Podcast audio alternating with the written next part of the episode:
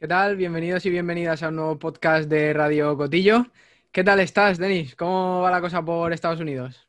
Muy bien, bueno, es día de elecciones. Entonces, eh, si escuchas disparos o algo así, pues ya sabrás por qué. Disparos no sé, pero lo más probable, y esto es un guiño a nuestros seguidores más fieles, es que se oigan campanas, porque yo vivo enfrente de una iglesia, así que no, son los jinetes del apocalipsis viniendo también por esta cuestión de las elecciones en, Estados Unidos. Eh, que nadie se asuste. Hoy tenemos una edición especial, es un preguntas y respuestas contigo. Hemos recibido muchísimas preguntas y hemos tenido que seleccionar unas cuantas que yo creo que van a dar mucho de sí, que van a ser muy, muy interesantes. Así que nada, si te parece empezamos, pero antes eh, recordar un par de cosas. La primera es que después haremos un análisis pre de Valencia, del Gran Premio, el primero de los dos grandes premios en el Ricardo Tormo, ya se acerca el final de la temporada. Y también recordar a todos nuestros eh, oyentes pues que estamos en YouTube y en todas las plataformas de podcast. Así que nada, muchos likes si queréis que este formato siga, muchos comentarios y bueno, vamos allá. Nos pregunta MickMars112 en YouTube, eh, ¿qué piloto es el que más te ha impactado en el Mundial y por qué? Y bueno, también de paso, si puedes contar alguna anécdota reciente y divertida, pues que no figure en cinta americana, en tu libro. Bueno, cuando se habla de impacto, yo siempre pienso que un piloto cuando sale por primera vez en un gran premio, cuando hace su debut, este es el momento del impacto.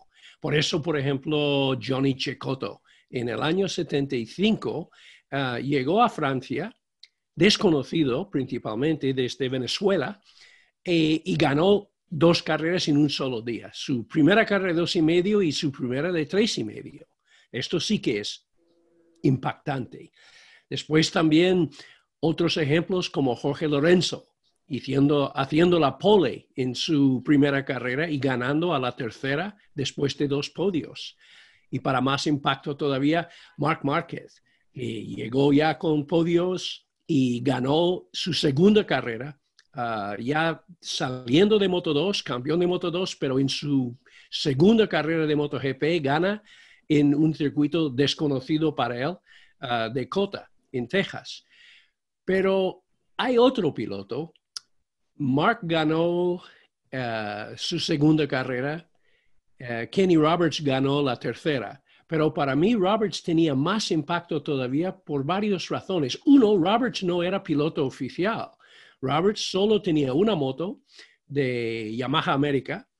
Ah, corría en circuitos que desconocía totalmente, porque los otros pilotos, excepción de Checoto, sabían ah, de haber corrido en categorías menores cómo iban los circuitos. Si se va a la izquierda o a la derecha después de salir de boxes. Pues lo que dijo Roberts, tenía siempre que salir detrás de alguien porque no sabía dónde iba este, este camino.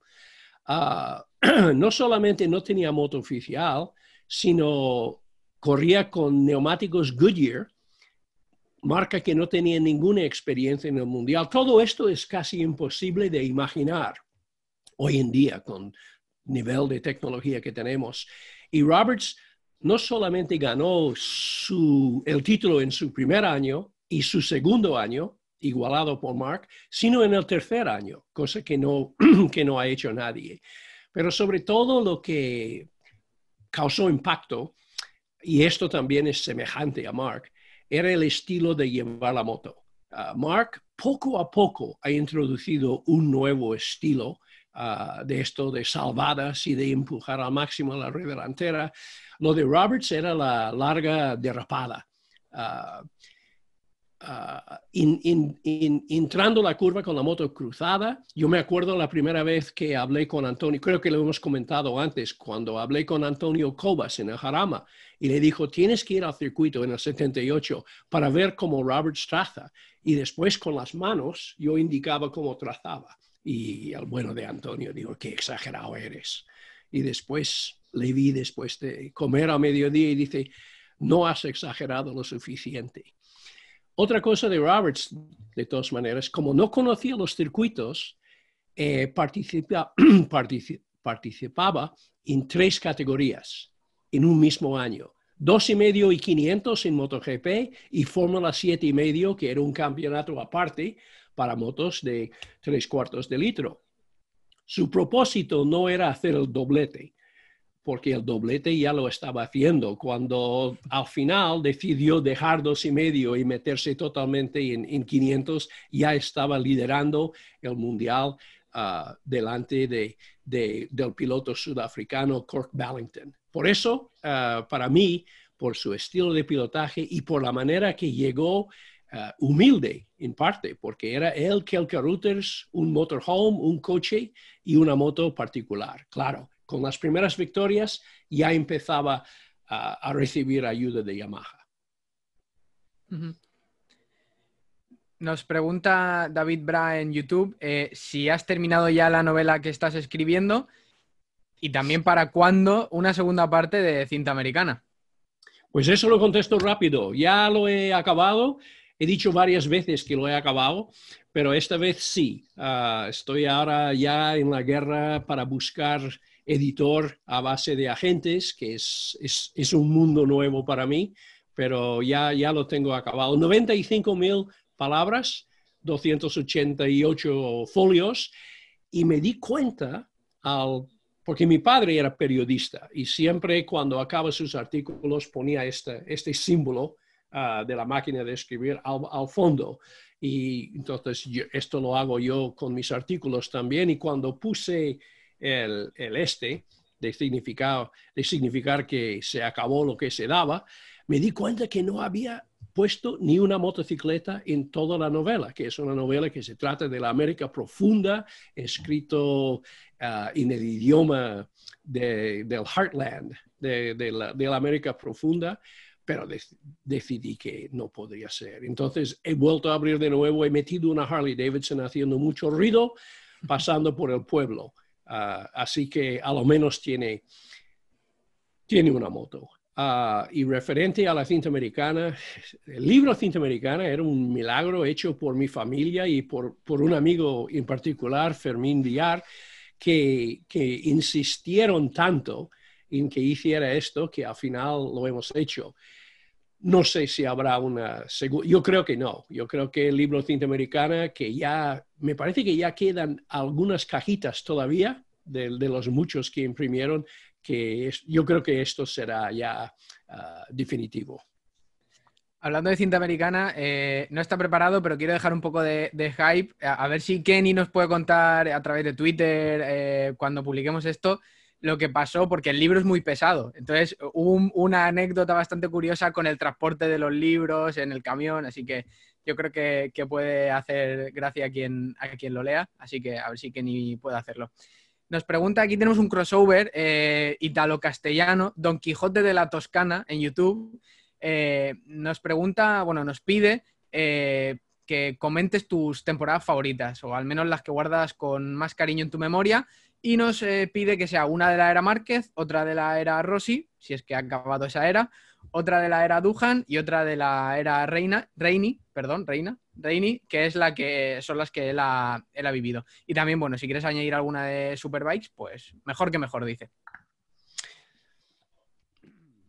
Hombre, no hay ninguna duda para mí cuál ha sido la temporada más emocionante y además muchísimo trabajo, porque yo estaba haciendo los mundiales para motociclismo en esta época, ah, digo para solo moto en esta época, no, primero era, eh, sí, me hago un lío, pero era con Solomoto en esta época. Había empezado haciendo mundiales a finales de los años 70, pero como suplente. Es decir, a mí me mandaban en motociclismo a las carreras cuando eh, Carlos Domínguez, el gran periodista español y catalán, cuando él estaba de vacaciones, que le tocaba vacaciones, era una época cuando los periodistas vivíamos ya bien. ¿Sabes? Vacaciones en, en Mallorca. Ah, entonces yo iba a algunos grandes premios. Pero cuando Jaime Alguersuari y Juan Porcar decidieron en Solomoto que ellos se iban a dedicar a Jaime a, ser director de la revista y Juan Porcar más a, proyectos especiales, buscaban a, a, mí y a Vic Moñao para hacer los mundiales. Y nos tocó la época del año de la gloria el año 88, cuando pasó de todo. Es decir, normalmente los periodistas ingleses, italianos, se iban, se marchaban de la sala de prensa sobre las 12, la 1 de la mañana, porque ellos escribían principalmente de la carrera de 500 y de los resultados del italiano o inglés de torno, que había hecho un buen día. Pero nosotros, en el 88, teníamos a, a Garriga y Pons en dos y medio, la primera vez que pilotos españoles, después de Santiago Guerrero en el 70 y 69, la primera vez que un piloto español, dos en esta ocasión, ah, luchaba para el título de dos y medio. Esto nos ocupaba mucho porque teníamos que hacer entrevistas, preguntas detalladas, análisis de sus carreras. Encima, Jorge Martínez Aspar, aquel año cuando hizo el doblete ah, de 80 y de 125.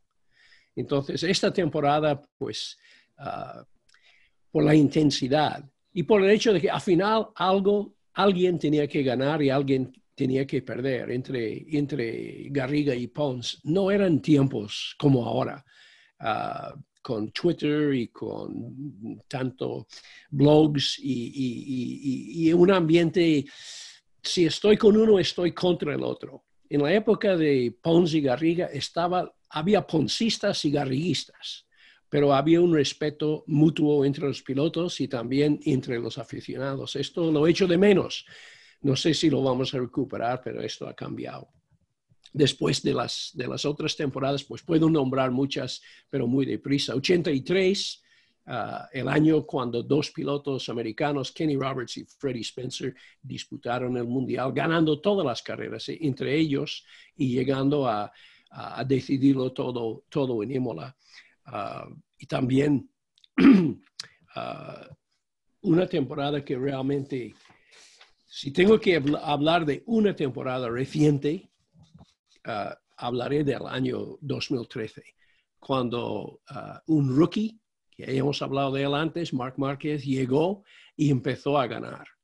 Pero ganando carreras, él mismo no había pensado en, en, la posibilidad de ser campeón del mundo, creo yo desde el principio, pero hubo unas circunstancias a mitad de temporada cuando tanto Jorge Lorenzo, que estaba en su mejor momento, y diría que Dani Pedrosa también, que estaba en un muy buen momento, tuvieron lesiones, perdieron un par de carreras y de golpe Mark empezaba a ganar carreras consecutivas. Ah, y después parecía incluso que iba a proclamarse campeón del mundo en Australia solo tenía que hacer un, me parece que un tercero un cuarto y hubiera sido campeón. Y ocurrió aquello del día cuando Bridgestone tenía problemas de duración de gomas y obligaron a los pilotos de MotoGP a no hacer más de nueve vueltas, ¿sabes? Y hubo este fallo enorme, ah, imposible de entender en una marca como Honda, pero se equivocaron y dejaron a Mark en la pista una vuelta de más, que resultó en una bandera negra y esto significó que, que ya un mundial que parecía suya se iban a decidir en las últimas carreras del año, que hubo ah, mucha sangre fría, mucha tranquilidad por, por Mark en hacer podios, ganar una de ellas y resistir, resistir hasta el final eh, ganando el, Mundial, me parece que por, por muy pocos puntos delante de Jorge Lorenzo y Dani Pedrosa, que se, se quedaron empatados con, con 300 eh, puntos. Ah, hay, hay, otras temporadas, pero sería un programa muy largo si, si los menciono a todos. Ah, y la temporada que no voy a mencionar es la temporada 2015, que algunos lectores, algunas personas que han mandado preguntas me han preguntado mi opinión sobre esta temporada. Es como Chernobyl. La radioactividad está todavía demasiado fuerte para volver a tocar este tema que la verdad es que me estropeó. Era, el, año, el año del accidente de Kenny también. Y encima ocurriendo esto entre dos pilotos que admiraba yo tanto y estropeando el ambiente de un mundial tan bonito. Ah, la verdad es que yo creo que tardará otros 10 años antes de que hable de esto, entonces no lo pongo en la lista. Estoy totalmente de acuerdo. Eh, ahora prometo que no he hecho ningún tipo de influencia porque las preguntas no las he elegido yo, pero eh, quería que hablaras, y lo propuse en Twitter, y bueno, al final parece que ha gustado, sobre el día que te encontraste a Salvador Dalí por las calles de Barcelona. Creo que lleva una mascota un poco curiosa, ¿no? Sí, un, ¿cómo se llaman? ¿Hormigueros? Hormigueros. Sí, sí. Para poner esto en contexto, hay que entender, como he dicho, yo he escrito una novela de la América Profunda, yo soy de la América Profunda. Yo llegué a España eh, sin saber nada. Es decir, ah, llegué a España porque un amigo de la CIA en Guatemala me dijo que España era un paraíso y que yo tenía que, pasar por ahí. Entonces yo ya estaba en una carrera universitaria, ah, había dado clases en la Universidad de Michigan y entonces tomé un, par, un año, ah, un año de, ¿cómo se llaman esto? sabático. Sabático, un año sabático con 21 años, imagínate qué lujo. ¿eh? pero había hecho ahorros después de trabajar en Guatemala ah, de profesor de inglés durante una temporada y viajé a España, pensando que España sería como México, Guatemala, Costa Rica, Venezuela, Nicaragua, Caracas, todos los sitios que conocí y enseguida llegué en medio de una dictadura muy seria donde la gente no se sonreía tanto por la calle como en, como en Guatemala. Me acuerdo la primera vez que entré en un bar en Madrid con una alegría enorme, como si estuviera en Guatemala, eh, con una sonrisa para todo el mundo diciendo, un café sin crema, por favor, que es la manera que se pide un café solo en Guatemala. Y me acuerdo del barman limpiando el vaso y había escogido bien el bar porque estaban las flechas cruzadas detrás de su cabeza y el secreto sentado en la esquina y me dijo, eh, forastero, usted tendrá que tomar su café ah, sin leche porque nos hemos quedado sin crema. Y yo me di cuenta que España en aquel momento era un país de, pocas bromas y yo tuve que reorganizarme. Entonces viajé a Marruecos para volver a entrar. Ah, pasé un rato ahí en Marruecos con un legionario retirado ahí que tenía una pensión uh, aprendí a utilizar la Z, civilización en vez de civilización, cosas que, que me parecían muy extrañas. Entonces, al final me encontré preparado, me había contado un poco la historia de que, en qué país estaba yo a punto de volver a entrar, qué había pasado en los últimos años, ahí va su iglesia. ¿eh? Y, y, entonces volví en un ferry desde Melilla hasta Alicante y en Alicante con los, con los, mismos marroquíes con quien he cruzado el estrecho, ah, íbamos en un Packard que tenía tres filas de asientos hacia Barcelona. Ah, todos eran, ah, me di cuenta cuando llegamos al, al, al barrio gótico y abrieron las puertas, todos se salieron corriendo porque no tenían la documentación adecuada. Yo salí corriendo también y pensaba, ¿y por qué estoy corriendo yo? Entonces, eh, escuchaba a la gente hablando idioma que no había escuchado en la vida. Nadie me había dicho ni en Guatemala ni al amigo de la CIA que existía otro idioma en España que no fuera español. Entonces, me tenían que explicar mucho, mucho mundo. Poco a poco empezaba a entender dónde estaba una ciudad, Barcelona, muy diferente de todo lo que había conocido. Entonces estaba en un bar al lado de las Ramblas, hablando con el barman, que era de Murcia, me acuerdo, ah, porque yo estaba intentando aprender todo sobre este país nuevo. Y miro por, la, por las Ramblas y él indica con el, con el dedo, ahí va el pintor.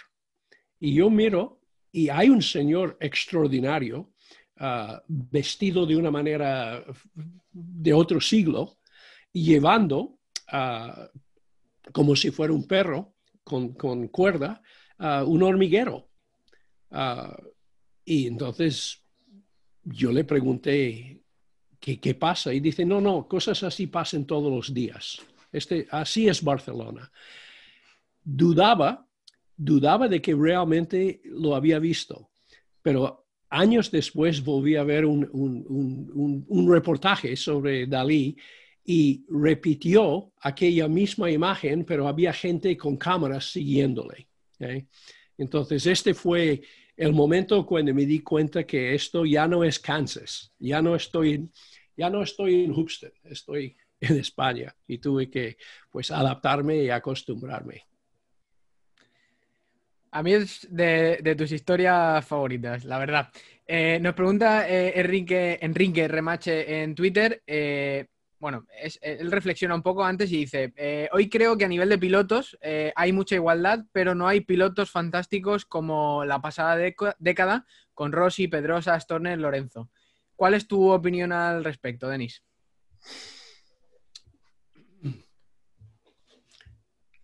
Lo que, lo que determina o lo que hace posible la igualdad, ah, porque en la época de 500 se habla de Rainy Swans, se habla de, de y, de Agustini como si estuviesen solos en pista. Hace falta más motos oficiales, reglamentos que garantizan cierta igualdad. Entonces, la igualdad que hemos visto en los últimos años ha sido en gran parte debido al hecho de que hay grandes pilotos. Este está claro, nadie duda de los pilotos que, que, has nombrado. Pero también a partir del, del 16 ah, hemos tenido ya ah, los mismos neumáticos para todo el mundo. Uh, mono, hemos, ido a Michelin, antes estuvimos con Bridgestone.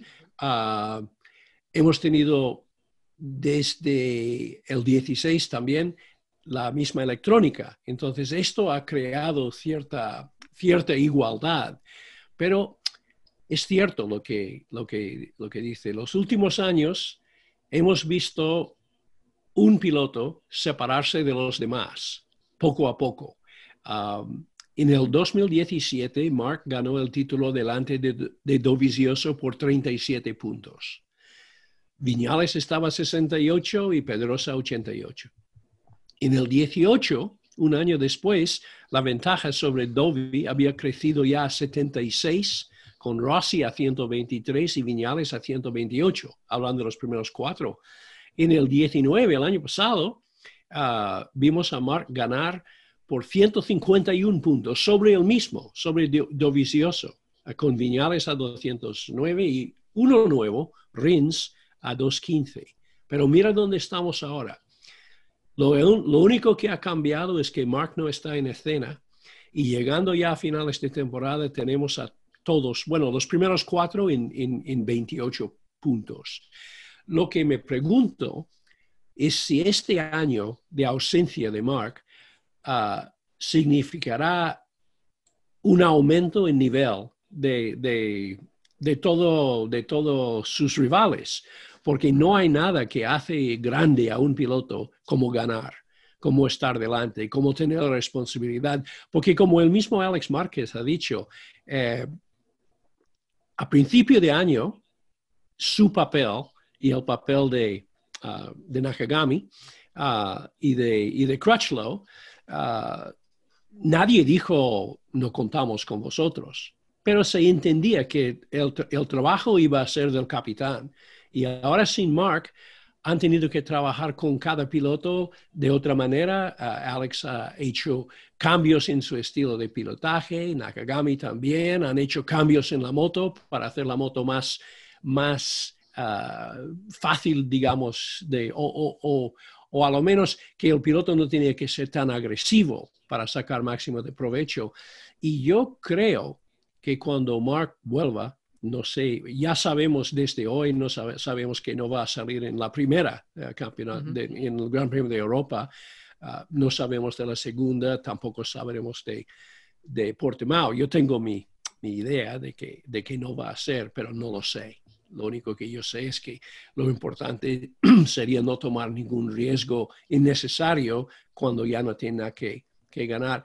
Pero la pregunta es si esta igualdad lo vamos a volver lo vamos a volver a ver el año que viene cuando este grupo de pilotos que ya saben lo que es sentarse en el centro ah, de la mesa en la conferencia de prensa y de sentir la presión. Lo único que no han sentido es, el aplauso, el ruido del público, pero todo lo demás sí. Entonces, es cierto que los últimos tres años hemos visto menos igualdad y una creciente superioridad de Mark, como vimos en la época de McDuhan ah, y como hemos visto en muy pocas veces. ¿eh?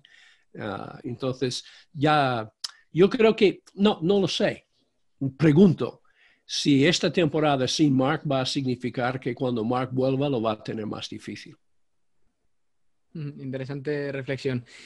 Ahora, Sala Tamara City, eh, perdonad si no lo pronuncio bien, pero bueno, es, un, eh, es un nickname difícil.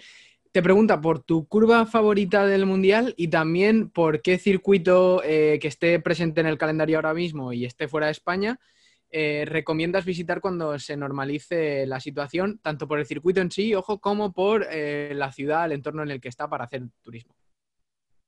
Yo casi todos los periodistas, eh, yo, siempre he sido un poco al contrario de mis colegas en el Mundial, que siempre echaban pestes de, tener que ir a Japón y de tener que ir a Qatar, que son dos de mis circuitos, dos de mis países favoritos, no porque el país a por sí, sino porque es tan diferente, ¿sabes? Entonces la oportunidad de viajar a ver un gran premio también te ofrece la oportunidad de conocer otra cultura, otra manera de, vivir. Ah, yo en Qatar, por ejemplo, siempre me apartaba ah, de la pandilla, de toda la gente que vivía en Doha. Cuando salíamos del circuito, yo he visto todos los coches girar a la izquierda para ir a Doha y yo el único que giraba a la derecha para ir al Core que es un hotel donde no va nadie del mundial, pero donde llegas a conocer a la gente. Este es, este es un, tema, un tema que para, me, imagino, un español preguntando, ah, que quiere saber dónde, dónde ah, sería mejor ver una carrera y también para mí experimentar una cultura diferente. Yo diría, el circuito que me encanta sobre todos los circuitos, el circuito que yo creo que es el mejor circuito del mundial, eh, no es Asen hoy en día, porque Asen se ha deteriorado un poco. Tampoco para mí es Mugello, ah, aunque Mugello es un gran circuito, pero está aquí al lado. Es, es Phillip Island en Australia. Y la oportunidad de, de, vivir, de conocer la vida de los australianos que no tiene nada que ver con los ingleses ni con los americanos, ah, y que es una cultura totalmente diferente y cuesta, cuesta llegar a entender su sentido de humor ah, y, esto te ayuda mucho a entender sus pilotos también. Pero yo creo que la combinación de curvas después de la bajada MIG, del ángulo ahí, ah, y después las dos de, izquierdas que llegan a, meta, para mí este es súper bonito. Ah, la velocidad de paso por curva, la importancia de, tomar esta curva bien.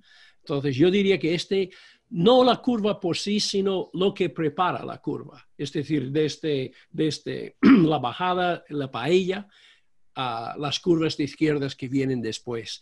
Porque tú ves ahí ah, la diferencia en velocidad máxima muchas veces depende ah, más del piloto como traza ah, que del motor a por sí y otro circuito, otro circuito que tiene una combinación de curvas que no se puede apreciar tanto por la televisión, porque en Laguna Seca, en Laguna Seca hay un puente y las cámaras siempre están montados detrás del puente. Y la curva invisible de Laguna Seca es la curva 1, que es una curva de muy pocos grados de ángulo, pero que tiene también un cambio de peralte, un pequeño saltito, seguido por una de las curvas, parece muy sencillas, pero es doble ápice. Ah, la curva lo llaman 2 y 3, aunque mucha gente piensa que la curva 2 es el 1, porque no se aprecia bien.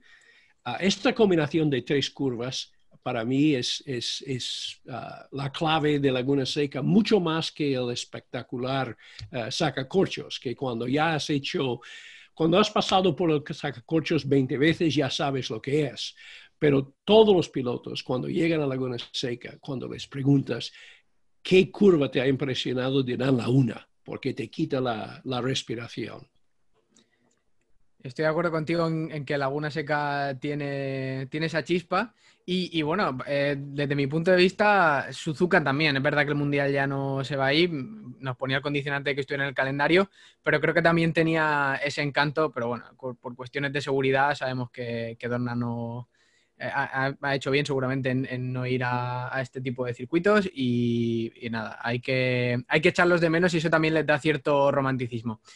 Ahora vamos a pasar al, análisis de previo a Valencia, pero antes vamos a responder brevemente unas cuantas preguntas que, como ya lo hemos hecho de forma previa en podcast o en artículos, pues tampoco podíamos dedicarles aquí demasiado tiempo. Así que vamos allá. Eh, Moisés Muñoz nos decía en, YouTube eh, si algún piloto, eh, algún piloto estadounidense podría llegar a MotoGP en un periodo razonable de tiempo. Y yo aquí le voy a recomendar que se vaya a cintamericana.es y lea el reportaje sobre Christian Daniel Jr., que es una joven promesa que, a la que Kenny está ayudando, porque bueno, tiene un talento brutal este, este niño y tiene madera de campeón. No puedo predecir el futuro, pero yo, yo apuesto, por él. Y además el reportaje que es de Fermín Villar es, muy bueno. Así que totalmente recomendable. Si podemos lo pondremos en la descripción del vídeo y del podcast, ¿vale? Para que el enlace sea directo y así sea mucho más sencillo. Eh, Carlos Arostegui nos preguntaba por la diferencia de pilotaje de las 500 y las actuales MotoGP y dedicamos un podcast entero a hablar sobre estilos de pilotaje, así que búscalo porque porque ahí tienes muchas eh, claves sobre este asunto. Luego Enrique Ruiz Carrasco eh, nos preguntaba por la rivalidad entre Halewood y Roberts. Y bueno, ahí tienes tu... No sé si se publicaron en Solomoto o en motociclismo, pero tú, Denis, tienes unos reportajes impresionantes, además muy largos, muy extensos, sobre el gran Halewood. Y bueno, también los hemos publicado en cintamericana.es, así que nada, también están ahí para el disfrute de todos los que quieran verlos. Y en último lugar, José Manuel Alfaro nos pregunta por el apartado psicológico de MotoGP y también por el entrenamiento.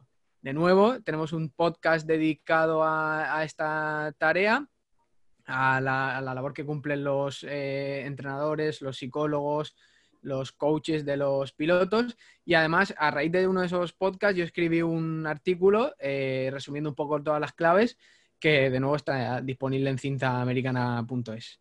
Así que cerrado este capítulo de las preguntas, vamos con el análisis previo a Valencia, ¿te parece? Sí, sí, tenemos eh, en, teoría y creo que de verdad 75 puntos en juego. Había algunas cosas pasando en Portugal. Parece que el circuito no va a estar abierto a público, ah, por lo que hemos leído, pero lo importante es que cuando los pilotos llegan a este, bueno, ya, ya están por llegar. Cuando ya salen a pista el viernes, es importante que sepan cuántos puntos queda en juego, porque de ahí vienen los cálculos. Yo, eh, he escuchado y he leído a mucha gente diciendo que, bueno, que lo importante para Juan Mir, para Juan Mir es de ganar un gran premio. Eh, yo creo que es, es lo de menos ah, en el caso de, de Juan. Las fábricas no corren para que sus pilotos ganen carreras, sino para que el piloto que lleva uh, su marca sea el primero en la tabla de puntos. Eh, nunca ha pasado en 500, nunca ha pasado en MotoGP que un piloto haya ganado el título máximo sin haber ganado un Gran Premio. Ha habido casos de dos victorias, como lo más reciente ha sido Nicky Hayden.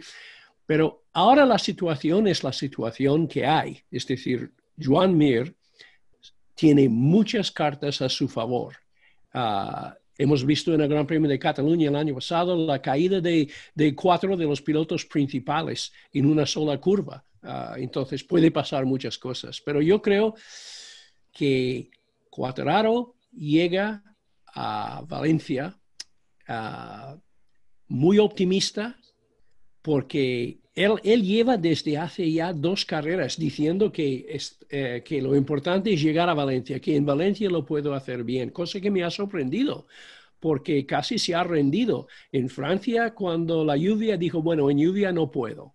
Y después en, las dos últimas uh, de Aragón, también ha dicho, bueno, este no es mi circuito. Cosa que me extraña, porque cuando luchas para el mundial, esto lo puedes pensar, pero no lo digas, ¿sabes? Ah, y tampoco te dejas pensar esto. Tienes que, no sé, no sé, no, no sé qué ha pasado con Cuatararo en estas últimas carreras, pero ahora él piensa que puede ganar en Valencia y si él piensa que puede ganar, ya veremos. Ah, ¿Quién podría ganar tres carreras consecutivas ahí? Morbidelli. Morbidelli está diciendo que va a ser muy agresivo aquí a final de año. Ah, si no por golpes de mala suerte, rotura de motor, la caída cuando Zarco lo llevó fuera, Ah, en aquella caída que podría haber sido una enorme tragedia. Si no fuera por esto, Morbidelli estaría adelante, pero si no fuera por eso, si no fuera por eso, ya no importa, porque cualquier de los cuatro primeros, con un poco de suerte, en un momento cuando no lo tenían, ah, estaría ya pues mucho mejor en, la lucha que de lo que están. Ah, ¿Tiene que ganar carreras, Juan Mir? Hombre, es un piloto que cuando ganó en Moto 3 ganó más carreras que nadie. Ah, es, un piloto que sabe, sabe ganar un campeonato también, porque lo ha hecho antes. Entonces, yo estoy seguro que todos esos números, que no voy a hacer más números porque os voy a marear, yo sí que los he hecho. Ah, y yo estoy seguro que David Brivio ha hecho todos estos números, pero lo único que están diciendo, creo yo, a, Juan es ganar si puedes, pero el gran favor que le puede hacer Alex Rins es si Rins sigue ganando y si Rins sigue ganando carreras, sigue colocándose delante de Ecuador, le hace un enorme favor a, a, Juan. Entonces, tenemos un final de temporada muy emocionante, muchas incógnitas, pero que no lo dude nadie Ah, la ventaja está con el piloto que tiene la ventaja, ¿cuánto tiene? De 14 puntos. 14 puntos a 3 del final. Si él sigue corriendo como ha corrido hasta ahora, mucha cabeza, buenos resultados, este campeonato es el favorito para ganar el título. Sí, sobre todo porque además eh, incluso Morbidelli ya empieza, al estar más cerca, al haber ganado una carrera, incluso ya empieza a ver el vértigo de verse con opciones. Entonces ya empiezan las, cuentas, igual cambia mucho en, estas dos carreras. También va a depender mucho de lo que se encuentren, es que está tan abierto todo. Lluvia, lluvia, la posibilidad de lluvia y además eh, el asfalto frío eh, va a ser eh, unas carreras muy interesantes en todos sentidos. Y después nos vamos todos al circuito donde Cuatraro ha decidido no entrenar, que es Portimao. No sabemos si Valentino va a estar porque tiene que hacer, bueno, a, este momento no lo sabemos. Puede ser que cuando este podcast sale por la tarde hoy, pues yo, lo sabremos, pero él tiene que hacer la prueba. Y como repetimos, Honda ha ha confirmado que, uh, que Brattle va a seguir, a lo menos en esta primera de las dos de uh, Valencia, llevando uh, la onda oficial, lo cual significa que Mark todavía no volverá. Pues nada, emplazamos a nuestros eh, oyentes, a nuestros espectadores en YouTube a, que sigan el análisis que se hará después del, del Gran Premio. Estará Judith Florenza previsiblemente. Y nada, vamos a ver qué nos deparan estas dos carreras. Seguro que son interesantes porque Dobby también eh, llega en una dinámica extraña, pero está ahí, es todo, está todo muy abierto. Y en Valencia siempre hemos visto cosas muy interesantes y muy locas, como la salvada de Márquez luchando por el título, eh, la caída del propio Valentino en ese 2006. Seguro que, hay mucho por analizar, mucha tela por cortar en la próxima semana. Y nada, eh, estará ese análisis disponible y si queréis más preguntas y respuestas con Denis, antes de despedirnos, pues os recuerdo que tenéis que darle like a este vídeo para que sepamos que es un formato que os interesa y enviadnos más preguntas para que podamos nutrir esas futuras ediciones en caso de que se hagan. Muchas gracias, Denis. Eh, cuídate mucho y os, os veo a ti y a Judith la semana que viene. Hasta la semana que viene. Un abrazo. Adiós.